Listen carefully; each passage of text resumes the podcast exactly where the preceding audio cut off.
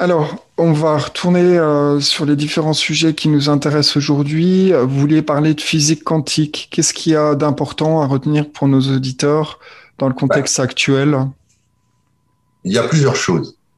Par exemple, dans le contexte qu'on vient de vécu, de vivre là, c'est-à-dire l'élection présidentielle 2022, nous avons appliqué une logique binaire. Le deuxième tour d'éducation de l'élection, vous êtes avec deux choix exclusifs. Ceux qui, par exemple, qui comme moi n'ont pas voté parce que je refuse, je refusais le choix Macron, je refusais le choix Marine Le Pen, on n'a pas les moyens de s'exprimer.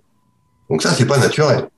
La nature, elle fonctionne pas comme ça. Hein. La nature, quand on doit vivre, il y a toujours forcément ce qu'on appelle une logique à multivaleur. Et cette logique à multivaleur, c'est bien sûr oui, non, mais ça peut être aussi oui et non, ou oui ou non, à la fois. Et donc, ça, c'est la logique de la physique quantique. Ça a été la grande découverte des années 1930, c'est que la nature obéissait à une logique où on pouvait être à la fois une chose et son contraire.